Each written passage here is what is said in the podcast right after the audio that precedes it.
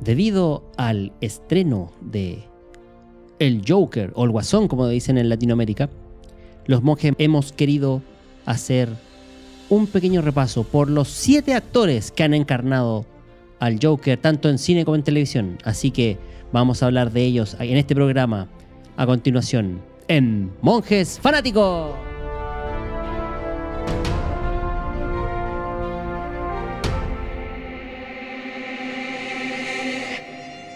Desde los confines del espacio-tiempo Subidos arriba del DeLorean, y guiados por Chulu desde su templo, atravesamos puertas estelares, luchando contra aliens y depredadores, derrotando a Thanos y al mismo Ares, solo con el fin de entretener e informar.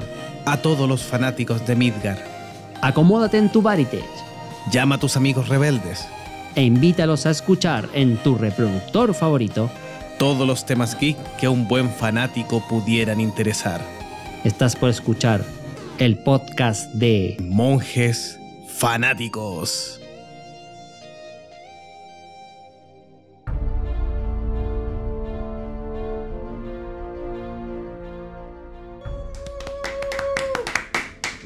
¿Cómo están chiquillos? Jovito. Bien, ¿y tú, Delagún, cómo estás? Bien, bien, aquí estamos, estimado Don Max, que nos acompaña el hola, día. hola, hola, ¿cómo están ustedes? Muy bien, chiquillos, aquí estamos con todo el ánimo y el fuá. Ah, no, Esperando a que venga Joaquín Phoenix como el Joker. ¿Lo esperan ustedes? ¿Ustedes ¿Le tienen fe a Joaquín? Con ansias, con ansias. La- sí, el tema ha ido de menos a más, pero al parecer eh, promete bastante. Espero no, que no sobreestimar las expectativas para ver la próxima película de El Guasón o The Joker, The Joker. de Todd Phillips. O la, o la Arlequín, como bien decías tú, Jovito, en algún programa anterior. Sí, el Arlequín también se le llamó de todo el comodín en algunos lados. Así que los distintos nombres que ha tenido el némesis de Batman. Así que. En el año de Batman también. Claro, exactamente. Y por eso también quisimos en este programa repasar los actores que han eh, caracterizado o que han prestado su voz también al personaje de Joker. Un personaje que nació prácticamente eh, junto con el gran superhéroe encapotado Batman, por allá por 1940, ¿no es verdad? Sí, tiene la primera aparición en 1940 cuando la revista ya toma el primer número, el Batman número uno, creado por Jerry Robinson, Bill Finger y Bob Kane. Y en este cómic también se introdujo a Catwoman, pero este Joker que derivará del Sniper, este comodín dibujado anteriormente por Jerry Robinson, Sí, por la influencia que tuvo al dibujar el personaje. sería, bueno, y la otra influencia que también lo conversamos en algún especial de Batman que está disponible ahí en Spotify o en monjesfanáticos.com. Eh, es el hombre que ríe. Sí, el actor específicamente Conrad Wade, que es el protagonista de esa película El hombre que ríe de 1928. Y esa, eh, por su, eh, su cara, su- sus facciones, que lo hace muy representativo al Joker que la gran mayoría conoce. ¿ah? Sí, pero ¿quién es este payaso? ¿O el príncipe del mal? ¿O este demonio? Es animado, sádico, depresivo, enfermizo, con la cara blanca, como un payaso, un psicópata. ¿Más malo o más loco que Batman? La gran interrogante siempre. Originalmente en el primer número, el Joker iba a morir. Así, era un villano que estaba para el número y, y que en el final, casi al final del episodio prácticamente iba a morir eh, por una especie de como engaño que le hace Batman, eh, porque él lo va a atacar con un cuchillo, el Joker ataca a Batman, y él al esquivarlo hace que choque contra una pared y ese cuchillo se lo auto-infringe, inflige- auto... No tanto, ¿eh? Ya, no, no me enredo. Se lo clava en su pecho. Y con esto daba a entender de que el villano iba a morir. Pero el editor Whitney Ellsworth, eh, cuando empiezan las últimas revisiones previo a la impresión de este cómic, le empieza a decir a los creadores, le dijo, oye, este personaje no lo maten. Eh, lo encuentra que es el, la balanza para la oscuridad y nos trae algo alegre pero malvado. Y va equilibrando un poco la oscuridad de Batman, que Batman es súper oscuro y depresivo, pero es un ente del bien. Entonces generaba un perfecto Némesis que podía tener un desarrollo mejor en futuros cómics, así que le dice, no lo maten, déjenlo vivir. Por eso en la última viñeta o la última paleta de la tira cómica es que aparece eh, como que ah, se da a entender de que sobrevivió a este ataque y por eso lo mantienen con vida. Así que esa es como una buena decisión, interesante. ¿eh? La historia de Batman tal vez no hubiese sido la misma sin este Némesis que como dices tú. Sí, gran parte del éxito de Batman tiene que ver con villanos muy notables y recordables. Y el, el mejor de todos sigue siendo el Joker, el más loco. Así es. Su origen es un tanto difuso y es parte del mito este que tenga distintos posibles orígenes o poca claridad que se ha explorado tanto en las películas como en los cómics. Aunque hay algunos cómics que no han tratado de dar un supuesto origen del Joker. Claro, que básicamente se repiten en los tres, en, los cómics que podemos mencionar acá. Por ejemplo, el primer origen que se le dio fue en Detective Comics eh, 168, ¿ya? Que sin tanto rodeo y tanto detalle, eh, la historia consiste en que él pertenecía a una banda de criminales llamada Los Capucha Roja, y él era el líder de esta banda criminal. Y eh, luego de haber planeado robar un millón de dólares eh, junto con su banda y, y al tratar de, de escapar, su plan de escape era precisamente eh, eludir a la policía o a quien lo persiguiera por una red de alcantarillado donde en la fábrica contigua de donde estaba el lugar que iban a asaltar existía una mm, pileta de desechos tóxicos, desechos químicos. Y creía que con su capucha que tenía un tanque de oxígeno podía escapar de ahí. Así que el, Mala idea. porque cuando llegó a su casa, al sacarse la capucha se dio cuenta de que eh, su pelo había cambiado color verde, su cara de color blanco y se había deformado, transformándose en, esto, en este personaje que todos conocemos de El Joker. En la broma asesina de 1988 vuelve a tratarnos un poco el origen del supuesto Joker y aquí el personaje llamado Jack es un comediante fracasado que además tiene una historia familiar con una esposa embarazada a la que debe mantener.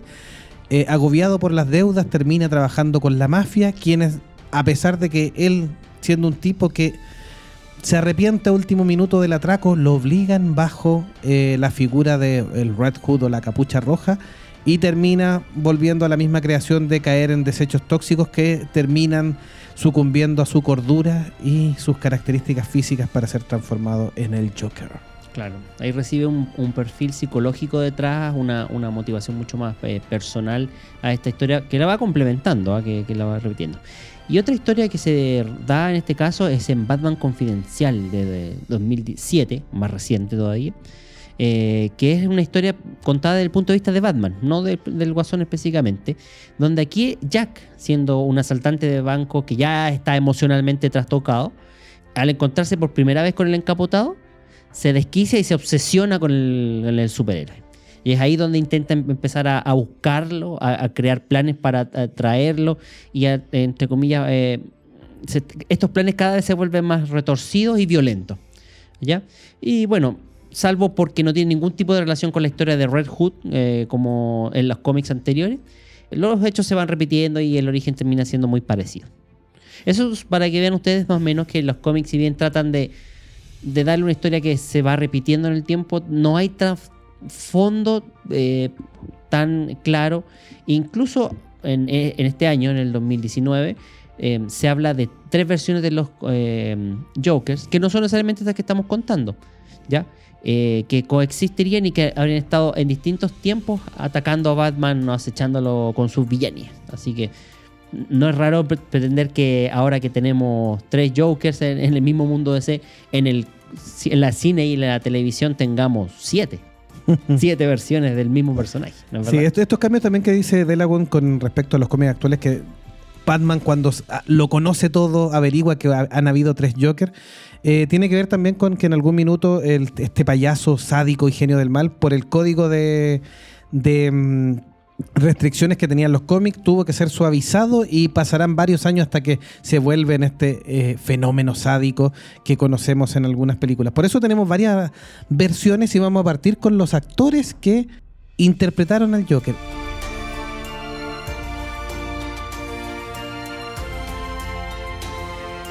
El primero es el Joker, el Joker feliz, el Joker psicodélico también. Y obviamente que no va a estar en otra versión que en el Batman del 66 de Adam West. Y el intérprete es nada menos que el actor César Romero. Así es. Como aquí la idea es contarles quiénes han puesto la sonrisa del Joker, aquí en vez de la capucha de Batman es la sonrisa del Joker. César Romero nació de origen cubano, nació en Nueva York y sus primeras apariciones fueron en Broadway y luego en varias películas del tipo del lejano oeste.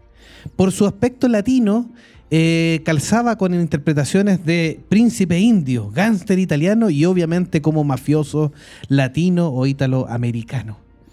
Eh, la gran característica de este César Romero en la interpretación del Joker es su negativa a eliminar su, su bigote, El el cual tuvo que ser maquillado. Claro que se nota precisamente, ahora que tenemos fotos en alta definición, podemos ver con mucho más detalle ese bigotito pintado de blanco ahí, que también da un toque gracioso, así para que estamos con cosas. Es parte de la sátira de, de la serie de Batman del 66. ¿Recuerda este Joker, Max? Sí. sí. ¿Qué es lo que más ¿Cómo, recordaba? cómo lo podría definir? Es que es- ¿cómo olvidar este, esta serie de Batman todos bailando y, y pasándola bien en pantalla? Eh, eh, es difícil olvidar esta serie. Claro. Me, to- me toca el- El corazoncito, corazoncito. sí. Aparte que este es un Joker bastante más eh, liviano, bromista, siempre pierde, eh, pese a que sus planes intenta, entre comillas, molestar a Batman ahí, eh, hace un gran cuarteto con el resto de los villanos de la serie, que están todos en la misma, así como tratando de hacer planes eh, súper... claro, parte de los carretes también hay...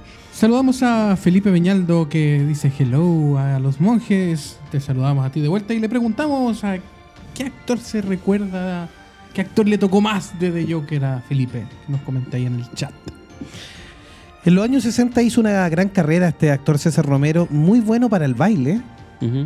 eh, histriónico en sus personajes, participó en la gran cinta Ocean Eleven con un reparto clásico con grandes como Frank Sinatra, Dean Martin o Sammy Davis Jr.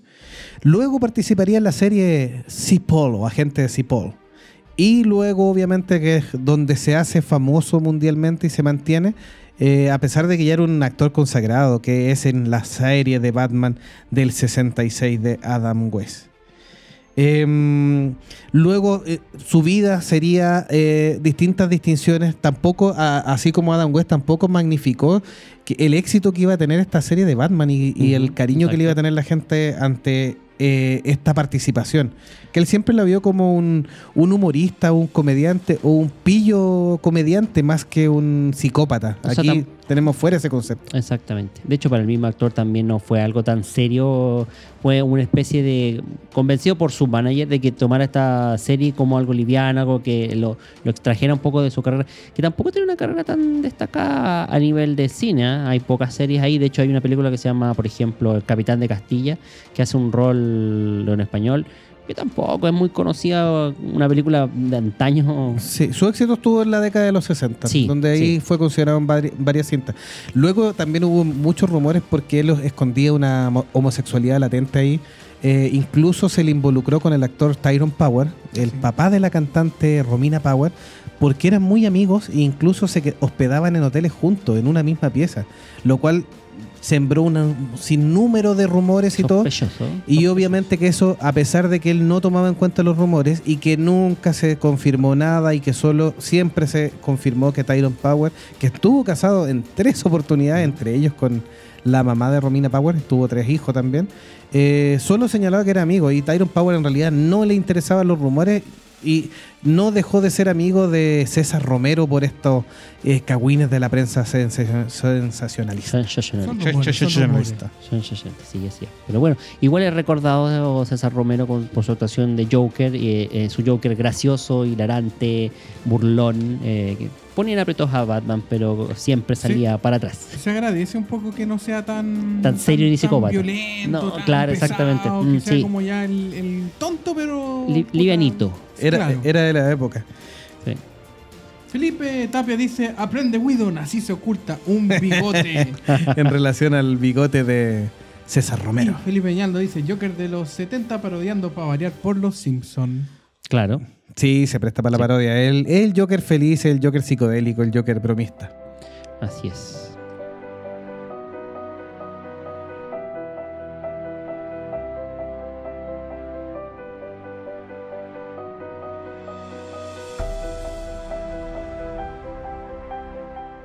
Y luego tendremos un gran actor, para la interpretación del Joker para la primera película de Tim Burton. Como comentamos en su minuto en del especial que pueden encontrar en Spotify y en el canal de YouTube de las películas de Batman, eh, la gran elección para el papel de, Joker de Bob Kane, incluso el creador de Batman, era Jack Nicholson, que siempre se lo imaginó y dicen los rumores que lo partió seleccionando una vez en un póster del Resplandor donde lo pintó de mm, el, ¿De el? Joker. Lo pintó, de- le- le pintó- Claro. lo pintó blanquito, los labios rojos, el pelo verde y dijo, este es el Joker. Este es mi Joker. Gran actor entonces, nacido el 22 de abril de 1937. eh, ha interpretado una gran gama de personajes el actor Jack Nicholson, desde personajes románticos, mafiosos, perturbados, villanos. Nominado 12 veces a los Oscar. 12 veces, nada menos. Y la ha ganado en tres oportunidades por la película Atrapado sin salida en el año 75, por La Fuerza del Cariño en el año 83 y por Mejor Imposible en el año 97. Recordemos que para este papel desde el año 1982 estaba casteado, estaba siendo, eh, eh, entre comillas, tentado para participar en la película, pero recuerden que la película recién se estrenó en 1989. Esto por las dudas de Warner en términos de la producción. Claro, si efectivamente Batman sería exitoso o no. Claro, y que costó al final traerlo a- cuando ya la película sí iba, costó a tal punto que él firmó su buen contrato con varias cláusulas, y esto también lo comentábamos en el episodio de películas de Batman, y por supuesto que terminó con los bolsillos llenos de plata gracias a la Batmanía que Un- ¿Cómo era el Joker que hacía Jack Nicholson? Este, este era un tipo malo, era un tipo malo ya, eh, eh, psicópata, pero no en extremo, no era un, un demente como veremos de, eh, demás, era un tipo Más eh, frío. también. Sí, era era un psicópata intelectual, frío y todo eso. A Jack Nicholson lo hicieron leer la, la, broma asesina, sí, sí. sí. Porque el- la inspiración directa de, de esto fue la broma asesina. A pesar de que los cómics estaban muy a mal traer todavía en esa época, todavía en los 80, a pesar de las historias oscuras de Batman, todavía se consideraban infantiles o para niños. Eh, a él dentro del, del papel lo, lo llevan a leer que de aquí se había inspirado el, el personaje que tenía que interpretar. Claro. Así que en, en ese sentido hay harta potencia. Es un Batman con el que a posterior marcaría influencias para muchos actores que interpretarían al personaje. Y por supuesto eh, es un Batman potente, o sea, perdón, Joker muy potente, muy frívolo, muy a la altura y tal vez más incluso que el propio Batman en, en la película en que salió, The Batman. Sí, y como, como, como hemos comentado, la, la elección de Jack Nicholson ya estaba avanzada por varios años y se le trató de obligar colando un posible elenco de, personajes que pudieron haberlo reemplazado. Se pensó en Brad Dourif, que, que interpretaba eh, a Lengua de Serpiente, por ejemplo, en las películas del Señor de los Anillos. A Tim Curry, It, que todavía estaba ahí bien famoso en ese tiempo. William Dafoe, incluso David Bowie, James Wood y se coló hasta el nombre de Robin Williams, que ahí tenemos la fatídica decisión de que eso hizo apurar la decisión de Jack Nicholson de incluirlo. Él, como ta- eso. sí, él estaba terminando otra película, por lo cual negoció un horario especial y algunas condiciones eh, adicionales de salario que le di- dieron frutos muchos años respecto a la saga de Batman. Así es, interesante. Pero bueno, ¿Creen, ¿Creen ustedes que fue una buena elección? ¿Qué opina? Excelente. Yo creo que por la cal- calidad actoral, que lo ha demostrado con películas como El Resplandor, eh, en esta misma Batman, se lució Jack Nicholson. En realidad tomó muy a pecho el papel, eh, basándose precisamente en los cómics que, había leído, y capturó la esencia psicópata, mm, no sé si tan divertida, pero más intelectualoide que tiene el, Joker, eh, pese a que su versión, para mi gusto, está más cari- caricaturizada pero aún así eh, lo hace a un, a un nivel de seriedad tal que, que, como te digo, se roba la película, sobre todo apo- apoyándose en, en que eh, la estética de Tim Burton, más oscura, más eh, eh, apoyada en, en realzar su historia de origen, que en esta película de Batman es una historia de origen más del Joker que del propio Batman. eh, lo, lo elevan a la calidad magnífica y por eso yo creo que sentó el precedente para los actores que vendrían después. Sí, ¿no? Y la elección de, de un actorazo muy potente. Ya en esa época ya tenía dos Oscars, o sea, no es menor para una película de superhéroes, para una película de cómic, contar con dentro del reparto un actor muy cotizado que era Jack Nicholson y además ya con dos Oscars y con algunos globos de oro. A la larga tiene seis globos de oro en su carrera. Sí, que no, es- no está más decirlo, así que. Sí, creo que, que como bien dices tú, Jack Nicholson es un tremendo actor y bueno, creo que igual por su calidad ya lo hace bien. Ya está bien por, por defecto, por así decirlo. Claro, Así que- no, y su actuación fue sobresaliente en Sí. esta película. Dicen que Bob Kane, el creador, también como dentro de las curiosidades de la elección de Jack Nicholson, eh, además de que le habían dado en el gusto de, mm, de el actor que quería, eh, elogió la actuación y le encantó. Así que es un buen plus para la elección de El Joker. Del Joker, sí.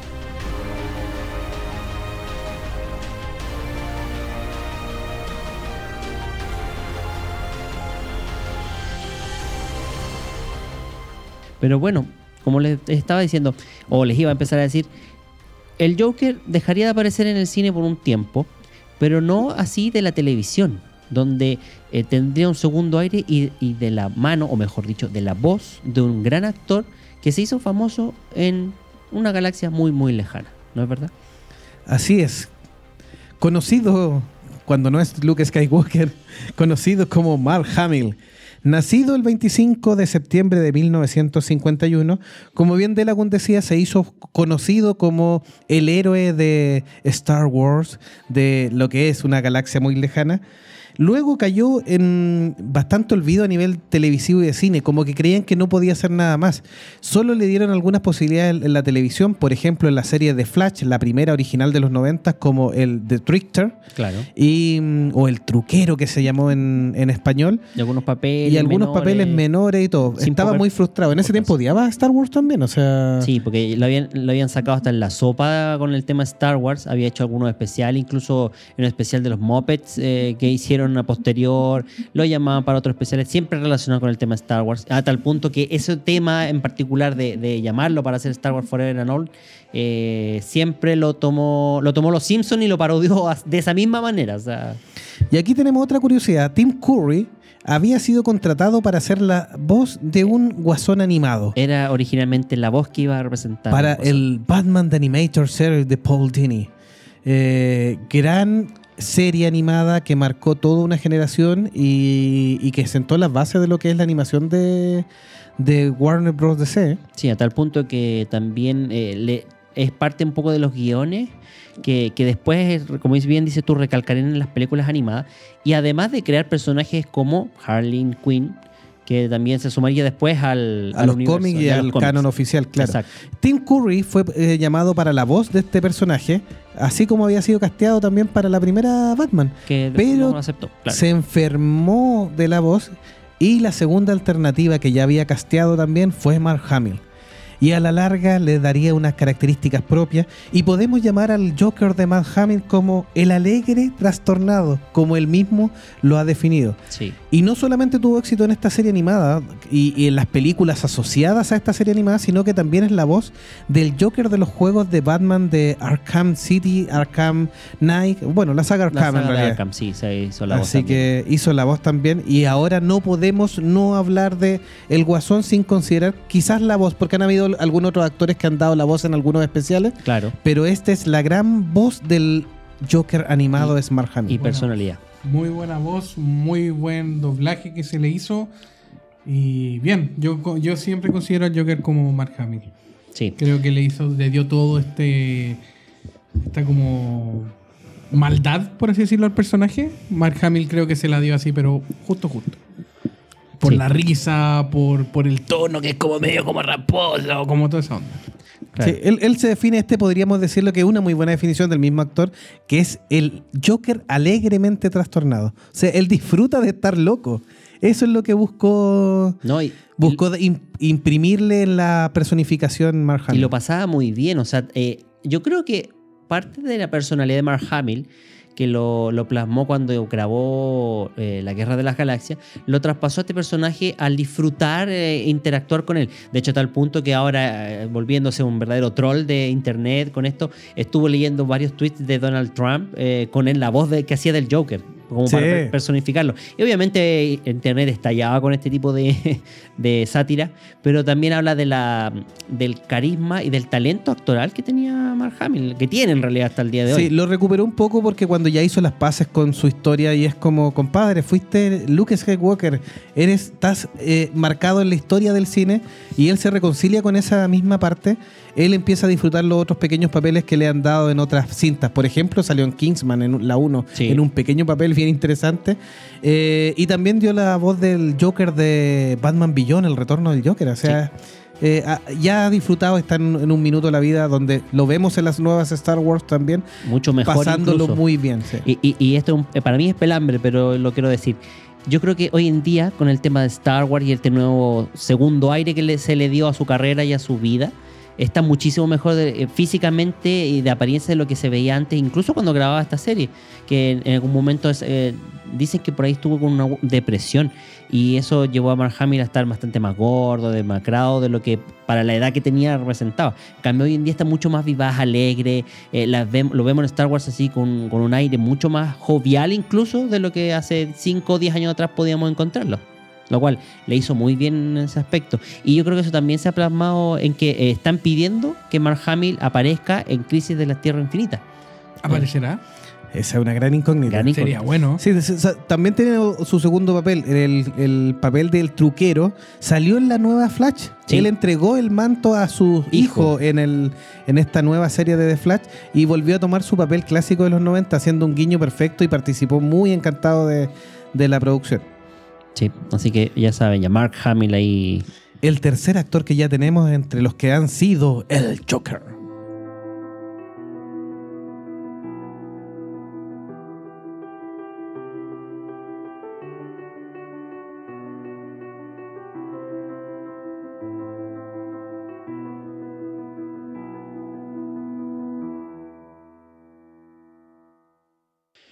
Luego vendría uno que fue cuestionado en su minuto, cuando ya aparecen los, los fanáticos cuestionando las decisiones de los directores y de los que, productores. que en realidad ha sido siempre, eso no, no, no, no ha cambiado. Desde Sí. la primera Batman no ha cambiado.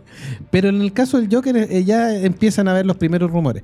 Y es por la elección de Heath Ledger, actor australiano nacido el 4 de abril de 1979 y lamentablemente muerto el 22 de enero del 2008, luego de su participación como el Joker en la Eh. gran trilogía de Christopher Nolan. Como se, fueron, no sé si fueron dos, tres o seis meses después solamente, si fue bien Sí, poquito. Fue Sí. poquito, sí. Sí, Fue poquito después. Por una prescripción mal hecha de medicamentos. eh, bueno, sí, fue una sobredosis al Y- final fue- de fue que se automedicó. Claro.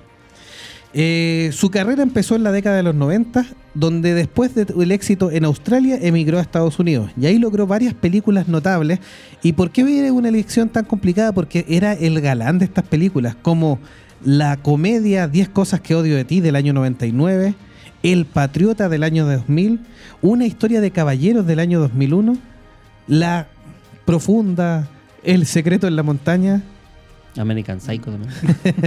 ¿Y decir un chiste? No, sa- salgamos de ahí. El secreto de la Salgamos de ahí, salgamos de Es que en ahí. American, American Psycho participó poquitito. Eso fue poquito. Pero en las primeras participaciones que tuvo. Pero y luego el Secreto 2000 en la montaña. Sí, y luego el 2008, eh, que se estrena porque había- la había grabado el año 2007, previo a todos estos problemas ya más graves de siempre vivió una depresión, The Dark Knight, interpretando al Joker, al Joker de- del Batman de, Cristo, eh, de Christian Bale, al, al Batman de Nolan. Claro, interpretado así.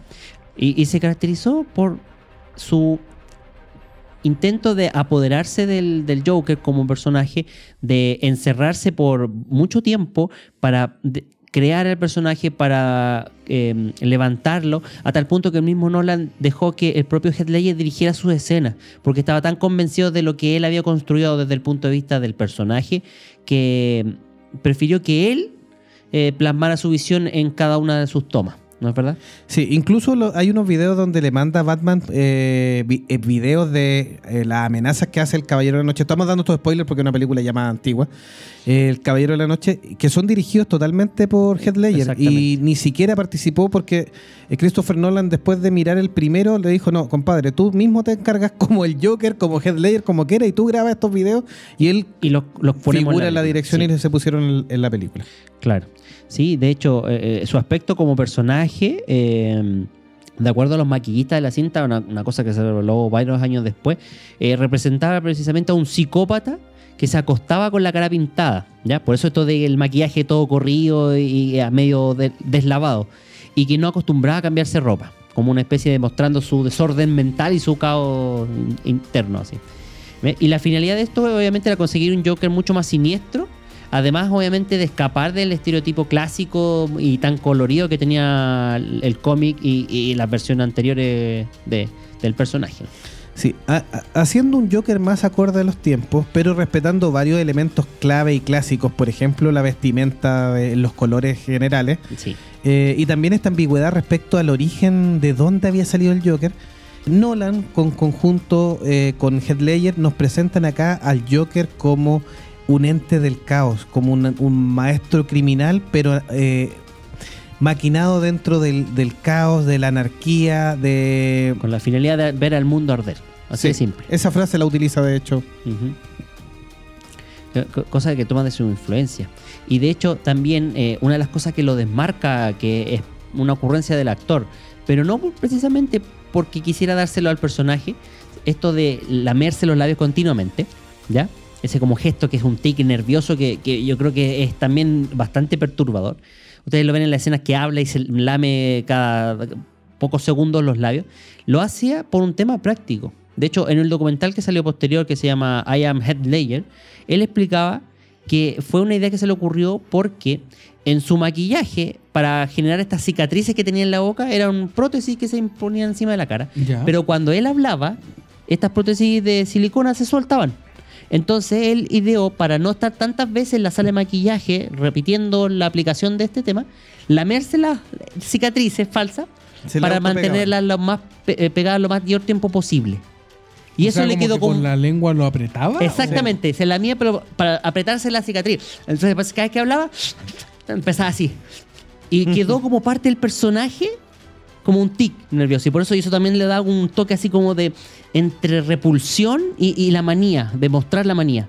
Pero es precisamente para poder evitar que se le cayera la prótesis y no tuviera que estar cada tantos minutos repitiendo el proceso de maquillaje. Mira. Nolan con los guionistas y el mismo Ledger definieron a el personaje del Joker en las primeras promociones que grabaron como un payaso psicópata, asesino en masa y esquizofrénico, con cero empatías, un agente de la entropía y el caos. El desorden, al final. Sí. Exacto. Se, se dice incluso también como.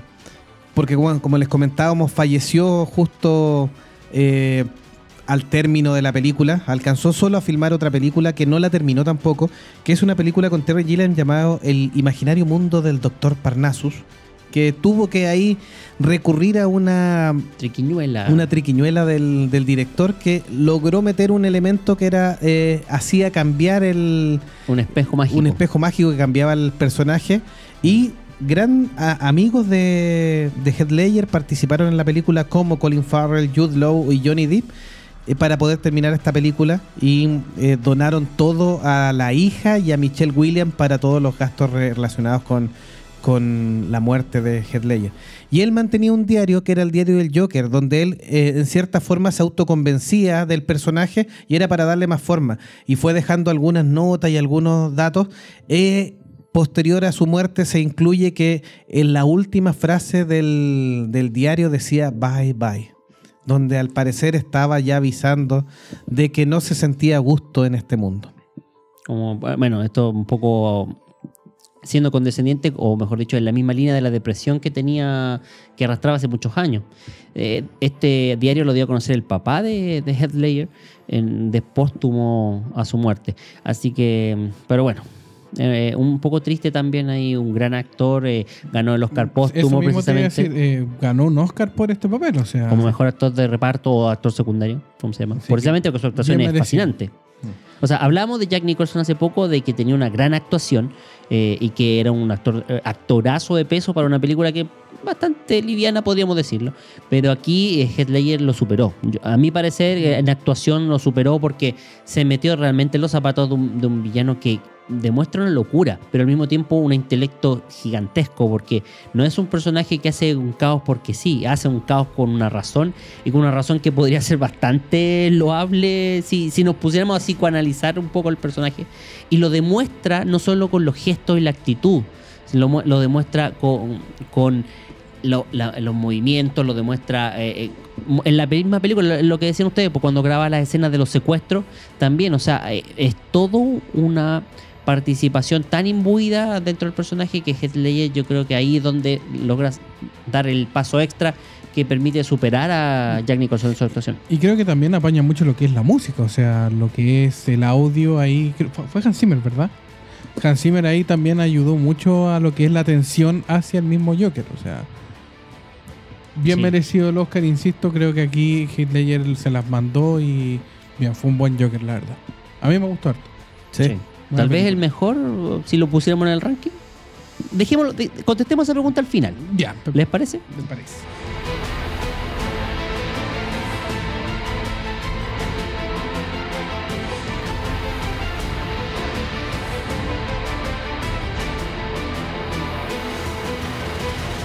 La televisión nos daría una segunda oportunidad de ver a un Joker bastante más carismático. Se decía que no era el Joker, pero en la medida que esta serie iba ganando temporada y popularidad Y presión de los fans. y presión de los fans, terminó cediendo y convirtiéndose realmente en el Joker. Hablamos de la serie Gotham y con Cameron Monaghan. Monaghan como el personaje Jerome Valesca, que a la larga terminó siendo Antes Joker. de que vayamos a Gotham, Felipe Tape dice, el Joker animado es mi favorito. El primer diseño es hermosamente sobrio y siniestro. ¿Qué le dice un huérfano a otro? Robin, sube al batimóvil. La broma del Joker. claro, para que. Así que- Cameron Monaghan nació en California en el año 93. Conocido por participar en la serie estadounidense de Shameless, Archer, y también por interpretar a Jerome y Jeremías Valesca en Gotham. Eh, salió en la primera temporada donde se dejó vislumbrar, aunque los guionistas siempre dijeron que, Que no. sí, que no, que esto, que lo otro. Pero este tipo logró, siendo un tipo muy joven, eh, encontrar la sonrisa del, del Joker fácilmente. Sí. Y, y empezar a, A dar aires. a dar aires de, Sí. de- de un Joker en formación o de un Joker joven. Inco- Y aparte que va, o sea, la temporada no lo muestra así hasta ya después de la tercera, pero vamos teniendo una historia que se va construyendo totalmente distinto al de los cómics. Sí, esto es un nuevo origen. Esto es un nuevo origen, pero se va construyendo para llegar a lo mismo. Eso es lo mejor. Sí. Cierto, pero a mí no me gusta. Eh, Gotham no es una gran serie, pero eh, el- el- la interpretación de Cameron Monaghan tuvo elogios eh, bastante importantes. Sí. A pesar de un guion deficiente, porque aquí Jerome Valesca eh, se vuelve loco, resucita y luego, bueno, esta serie ya está terminada, así que la podemos decir. Luego termina volviendo loco su hermano Jeremías y es él quien toma finalmente Como el manto. De manera de un poco el Joker. psicodélica. Y, sí, nos trata, aunque esta serie está basada, más que en Batman, está basada en James Gordon y en toda su historia, eh, el actor Cameron Monaghan eh, creo que rescata bastantes puntos del, del Joker. Así que se le encuentra un aire incluso a Jack Nicholson siendo joven, siendo que es colorín, Sí. pero en algunos gestos. Y es, eso dicen que es la clave, claro, la expresión es la clave de que por qué, a pesar de que los fanáticos no trataron tan bien a la serie Gotham, sí con este personaje no se portaron mal. Y por eso lo terminaron poniendo del Joker. Ahora, igual hay que darle el crédito a Gotham de que es como la historia de origen de varios villanos. Por ende, tal vez me- un tanto reimaginada, aunque toma bastantes elementos de los cómics, eso no, no se puede negar. Lo que pasa es que yo creo que no, no les dio el gusto a muchos, eh, tal vez con ser tan estricto con el cómic. De hecho, yo creo que esta historia de origen como al- alternativa a la que ya sabemos de los cómics y la misma que ya contamos en este episodio, eh, es interesante. Un personaje que primero mató a su mamá porque sufría maltrato, que después eh, eh, fue con- eh, hecho confesar por Jim Gordon eh, que del crimen, porque primero había sido un extraño, me parece que era la pareja, la pareja que, a la que habían culpado. Em, lo hace confesar Jim Gordon, lo ponen en Arkham, en Arkham eh, se empieza a asociar con los otros villanos que también son eh, presos en Arkham y así sucesivamente. Crea un atentado violento, un crimen violento en un circo como para vengarse un poco de quienes a quienes odiaba y también de, esta antipatía que empezó a tomarle a Bruce Wayne para mm, atraparlo en el circo y este crimen eh, que, o intento de matar gente eh, logra convencer a otros más, porque es televisado además, de que pueden seguirlo, de que tiene una finalidad noble, algo que se repite con el, por ejemplo, con el Joker de Heath Ledger, y em, eh, crear un culto. Aquí es donde un poco se despilfarra el guion, esto de, matarlo y revivirlo después por obra de gracia del culto este que, en realidad es con, con cierto experimento, una especie de Frankenstein, ahí es un cruce medio extraño. No, el final, después, ¿Ah? el final, el final. Y por eso, no, ya. ¿El final de Cota o del personaje? Del personaje, cuando entra uno, sale el otro. Sí, sí, sí, ahí se cae, pero... Esas son las decisiones de los guionistas. Ahí, lamentablemente, eso de proyectar la serie muy en el futuro, en su última temporada, como para darle un cierre casi a la fuerza, no, no calzó. Pero quisimos rescatarlo porque, a pesar de todo, eh, creemos que como actor logró encontrar algunas chispas de lo que es la interpretación del Joker y, siendo rescatable dentro de la serie. No, y, yo creo que la estética final, así como despiadado, tiene un aire original esto del, del casi pelado a morir, pero y desfigurado, pero también a la vez del clásico, o sea, con los colores, la apariencia, así, eh, la sonrisa que decían ustedes. Que aquí como que se toma más en serio el hecho de que él cae en un ácido, no es como monte mm. tuvo los otros que es como queda igual normal, no, aquí es como cayó en un ácido, desfiguremos, lo que vemos que es que feo. Claro, claro, mm. por eso te digo, o sea, hay de todo un poco. el guion sí, ya podemos criticarle, podemos decir, pucha, ya saben qué más pasa, pero yo le, doy una oportunidad porque en realidad como dentro de la serie es uno de los rescatables. Así como dentro de la serie es lo rescatable, sí. Eh, también del, del Oswald Cobblepot. Creo que también tuvo una historia muy potente, aunque también al final te, estrelló como varios aviones por ahí. Pero no quisimos olvidarnos de él como dentro de los Joker.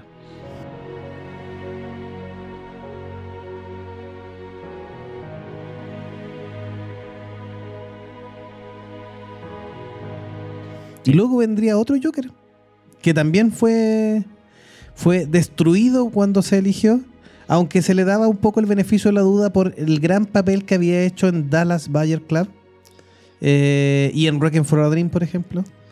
Pero finalmente los malos comentarios al parecer son reales. Aquí ni siquiera sus gestos logran salvar un mal guion ni una mala elección, pero eh, en algún minuto se temió que fuera el Joker de todo lo que vendría de, en Batman en el futuro.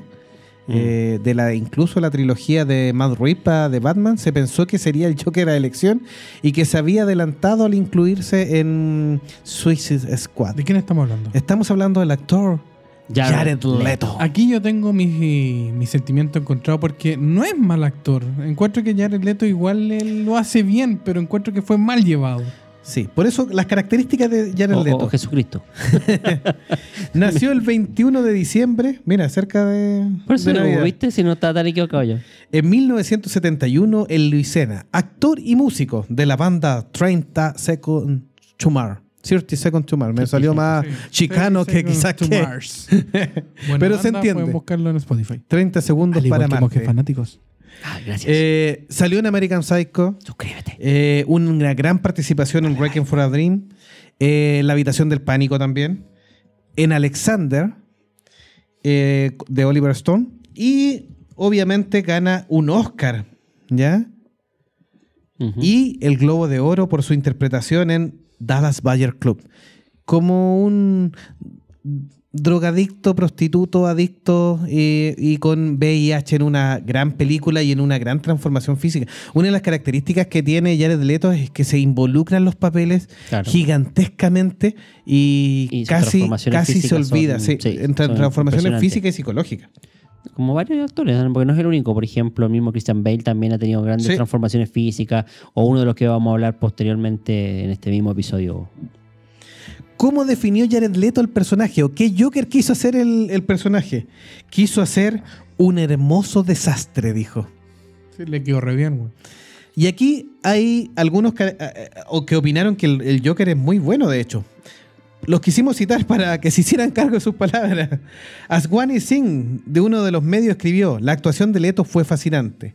Lo decepcionante es el poco tiempo que estuvo en pantalla. Julia Callahan también puso: Espero ver más del Joker de Leto. Me dio auténticos escalofríos y merece salir más tiempo en pantalla. Y hay otro también que le echó la culpa al guionista, a David Ayer, que dijo, él fue el que se le ocurrió ponerle esos grotescos tatuajes digitales y que eso habría matado mucho porque andaban buscando eh, renovar al Joker. Quiso hacer una jugada maestra en que renovaba la versión del Joker siendo un Joker más millennial. ¿Qué opinan ustedes? O sea, a la larga la trató de modernizar. Ahora, igual hay ciertas influencias, pero los tatuajes en sí son netamente obra del director. Ahí para darle un aire más moderno. Y, y de gángster, Y decía de que- gangster, de ah, ah, mafioso, sí. Sacándole un poquito el aire intelectualoide que tenían los otros Joker, ¿ah? O sea, netamente más mafioso y, y en este caso casi reggaetonero. ¿Es más romántico Y también- dices tú? Eh, Claro, sí, sí, súper, sí. la macaleta. Sí. Todo- to- claro, aquí, to- aquí no, no- no aparece la parte sádica de- del guasón. Yo creo que aquí también hubo que Jared Leto filtró muchas imágenes eh, lo cual creímos que iba a mover mucho del Joker y finalmente no se ve tanto en la película Suicide Squad, que es donde participa y donde al final es eh, obviamente bastante a, a maltraer su, su actuación. El hecho, de hecho, el mismo Leto describe a este personaje como casi shakespeariano y un hermoso desastre de personaje. De desastre estamos todos de acuerdo. Insisto que fue mal llevado, insisto que Leto no es un mal actor, insisto que él puede haberlo hecho. Sí. Sin embargo, el guion y la dirección, y apunto a la dirección porque Sí. Suicide Squad no fue tan maravilloso, no era la mejor No, película. era pésima. Puta, creo que Leto podría haber sido mejor Sí. con otro guion, con Ahora, otra idea. sí, ahora también de- hay muchos rumores de que Leto se, se, se centró mucho, más que en llegar a la fibra del personaje, se centró mucho en buscar cómo diferenciarse de Jack Nicholson y Sí, de Heath Ledger. exacto. Y que eso habría sido su ruina, que invirtió tanto tiempo en no ser el mismo guasón de Heath Ledger y no ser el mismo guasón de Jack Nicholson que no logró qué tipo de guasón ser. De hecho, todas las influencias que él recopiló para hacer este personaje se basan en, tanto en The Killing Joke, por ejemplo, como en Arkham Asylum, A Serious House, eh, en Serious Earth, que es una historia de ese estilo muy psicodélica de- del personaje, muy colorida, pero a la vez muy, eh, muy loca, muy llevada al, al- extremo. Y, otro, y Batman Rip, que es el personaje que veíamos recién, este eh, sin camisa, con un pelo bien recogido, con las mismas caracter- características, sí, blanco y todo, pero recogido. Ese es como el aire que encontró Jared Leto para personificar a- al Joker y que lo diferenciar obviamente de los, De los Joker anteriores. Sí, dicen que para la película de Suicide Squad incluso eh, practicó el chamanismo y escuchaba música gospel todo el tiempo. Sus cercanos eh, en el plató dijeron que nunca conocieron a Jared Leto, que conocieron al personaje solamente Sí. porque él estaba 24/7 en configuración de Joker y haciéndole incluso bromas un poco molestas durante la filmación. De hecho, Sí. a la Margot Robbie le, re- le dio como un ratón muerto. No, le dio una rata viva y, y una... Sí. Sí. A Will Smith le regaló balas de sal. No, no, balas reales. No de salva, reales. Felipe Tapia dice, con Leto se cometió el sacrilegio de actualizar un personaje tan anacrónico como es el Joker, que es una de sus magias que no importa en qué tiempo siempre sabes que es el Joker. Chan. Chan, chan, chan. Parece que no es del gusto de nadie, salvo Max le gusta le gustó Leto, parece. Me gusta Series Customers. ¿Sí? Ah, ya. Ah, ok. Escuchen en Spotify. Puede ser. Y Monje Fanáticos también. Like y suscríbete. Eso. Y comparte.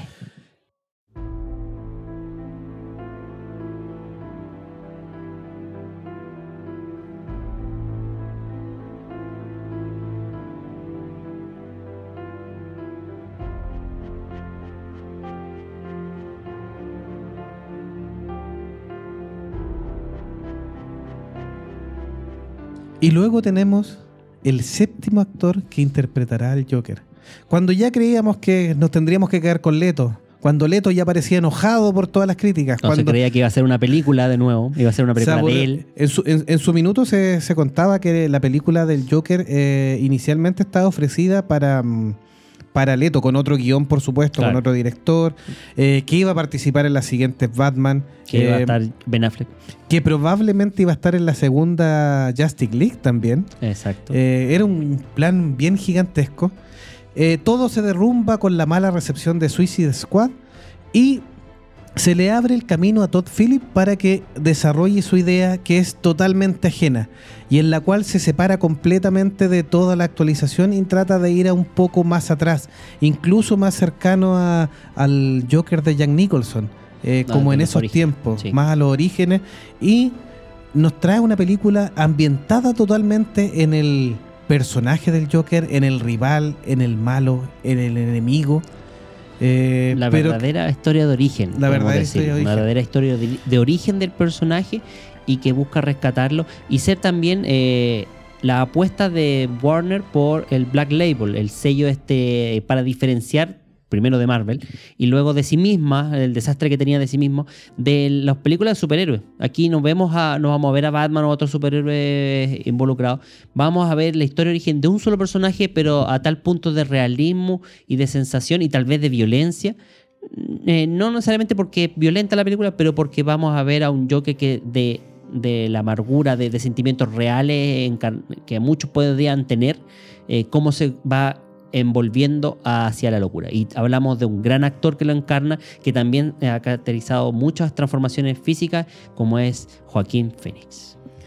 Joaquín Phoenix, nacido en 1974 en San Juan, Puerto Rico, hermano de la gran estrella y fallecido River Phoenix, que murió por una sobredosis de droga, lo cual lo llevó a estar alejado del cine y odiar un poco el mundillo del espectáculo hasta que los mismos amigos del hermano lo convencieron del potencial que tenía y de volver al cine. Y de ahí hecho, es- perdón, de ¿sí? hecho, fue su propio hermano el que lo sentaba a ver películas y, lo- le, y le decía cómo tenía que hacerlo. Y lo, lo obligaba, entre comillas, a actuar una escena en particular y él lo iba guiando, lo iba dirigiendo, su hermano, River. Sí, de hecho participó en algunas de las películas donde River Phoenix era el protagonista, ya sea en algunos pequeños papeles o como parte de, de los extras que deambulaban. Y ahí vuelve a la actuación en el año 2000, interpretando al emperador Commodus en Gladiador, lo que le supuso una nominación al Oscar y al Globo de Oro como mejor actor. Luego participaría en la cinta Señales de M. Night Shyamalan, eh, de la mano eh, del, del director, de sexto sentido obviamente, y con eh, compartiendo plató también con Mel Gibson. El agua era todo la- el fundamento ahí. El agua. Sí. El agua. Luego con James Mangold haría la película Walk the Line, donde interpretará al gran Johnny Cash. En 2002 interpretaría en la película de Paul Thomas Anderson, The Master, a Freddie Quill.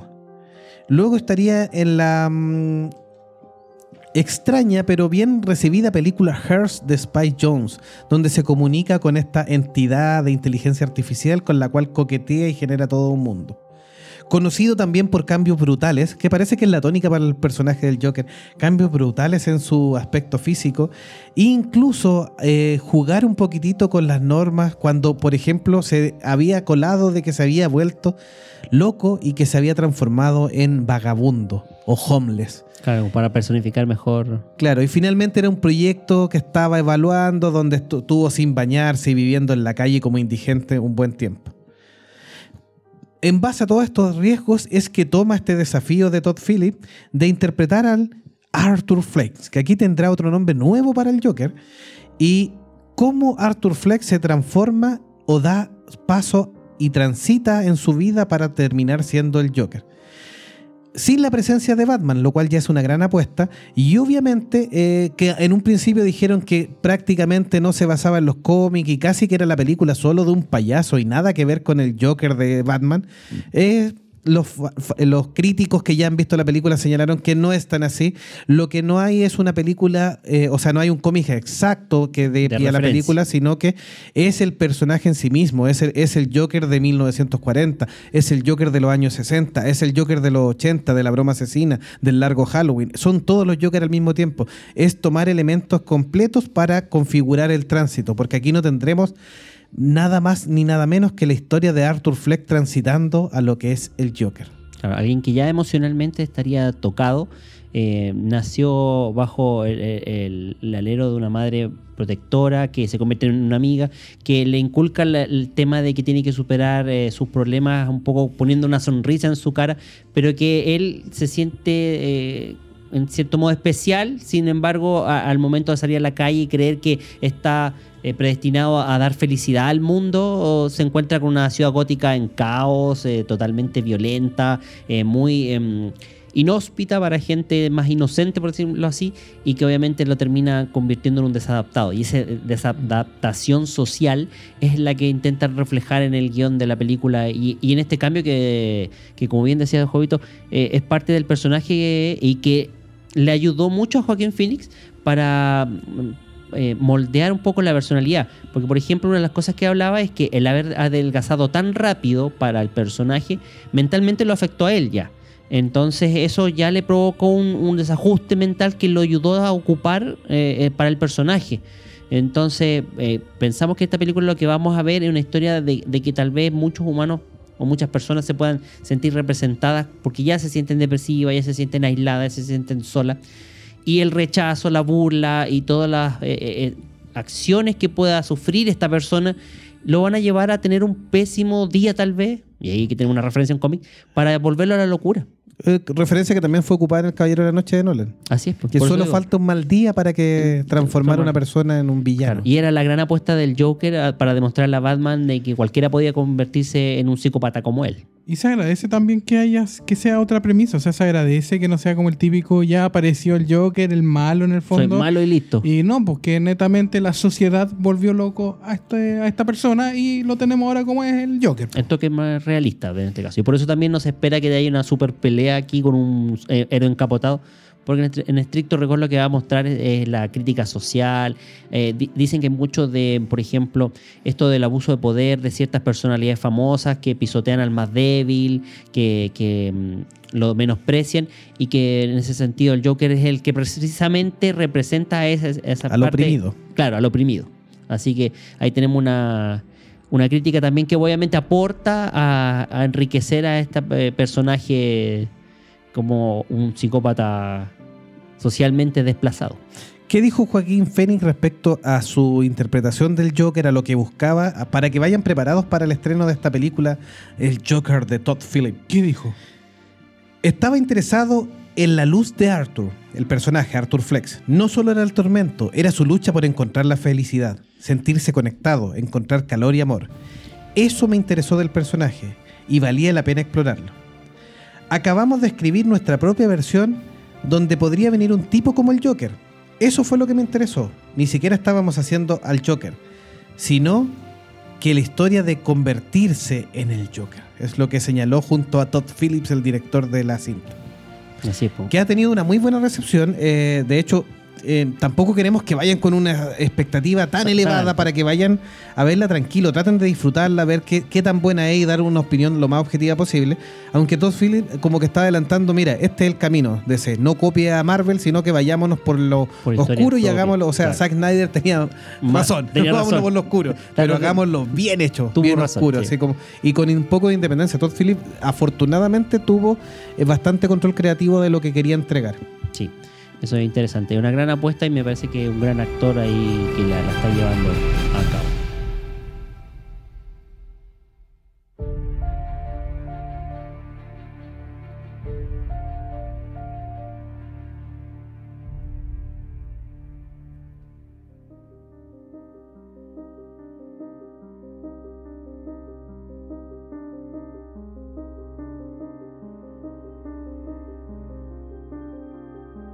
Qué entretenido estuvo tu programa, me gustó, fíjate, se nos pasó la, la hora volando y creo que es un gran aporte esto que vamos a recibir. Vamos a hacer un comentario después para cuando veamos la película de Los Monjes Fanáticos. eh, Con spoiler. con spoiler.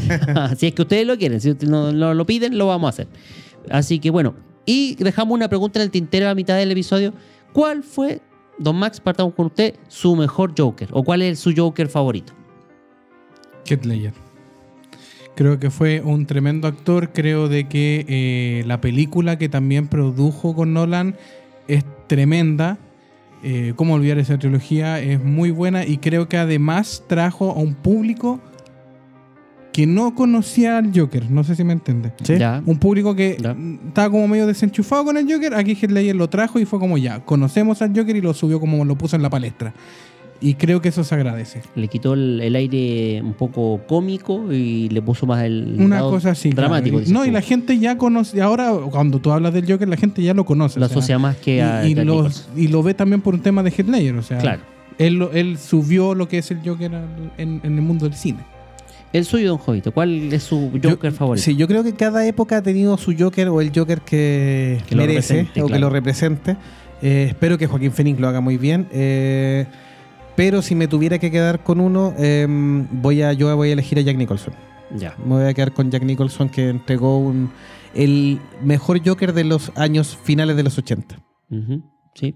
Bueno, si yo me tuviera que quedar con un Joker, quisiera apostar por el Joker de Joaquín Phoenix. Así, he leído las críticas que ha recibido la película. eh, quiero apostar que su Joker es bastante más complejo mentalmente, desquiciado. Quiero ver hasta dónde llega ese potencial de descarrearse mentalmente y, volverse en contra de la sociedad que lo aplastó. eh, y que creo que es el reflejo del personaje que está en los cómics. ¿ah? Creo que por ese lado, si bien tal vez no haya mucha influencia en la película en sí, creo que los cómics siempre han reflejado un Joker que es justamente la contraparte. Batman busca hacer justicia para que nadie más vi- viva lo que vivió Batman, como el asesinato de su padre. En cambio, el Joker busca hacer el caos, como decía el Joker de Heath Ledger, pero por alguna razón que nadie sabía. Y en este caso, Joaquín Phoenix parecía que nos va, va a ser él el que nos va a mostrar esa razón y lo va a encarnar a tal punto que después va a representar esa locura que se ve en los cómics, esa despiada, de- em, esa artimaña mentalmente ingeniosa, eh, caprichosa, pero a la vez eh, de mostrar una sonrisa, pero que no, no es graciosa, sino que es maquiavélica. Porque la locura a la cual no- nos va a llevar, eh, yo creo que eh, va a ser impresionante. Apuesto mi ficha sin haberlo visto del todo a Joaquín Phoenix. Así que ya saben, cualquiera puede tener un mal día y terminar como el Joker. Así que ponga una sonrisa en su cara Hoy vea Monje Fanáticos. y vea Monjes Fanáticos. O. Recomiende, suscriba y recuerde que todos nuestros capítulos están disponibles en www.monjesfanáticos.com y lo puede escuchar en Spotify, sus plataformas favoritas de podcast y el canal de YouTube. Puedes escucharlo cocinando, manejando, mientras está en el baño, quién sabe. Ahí puedes estar con los monjes fanáticos. Chao amigos. Gracias por Hasta seguirnos. Un próximo episodio. Y por compartir. Gracias. Nos vemos en un próximo episodio de Monjes Fanáticos. Chau, chau.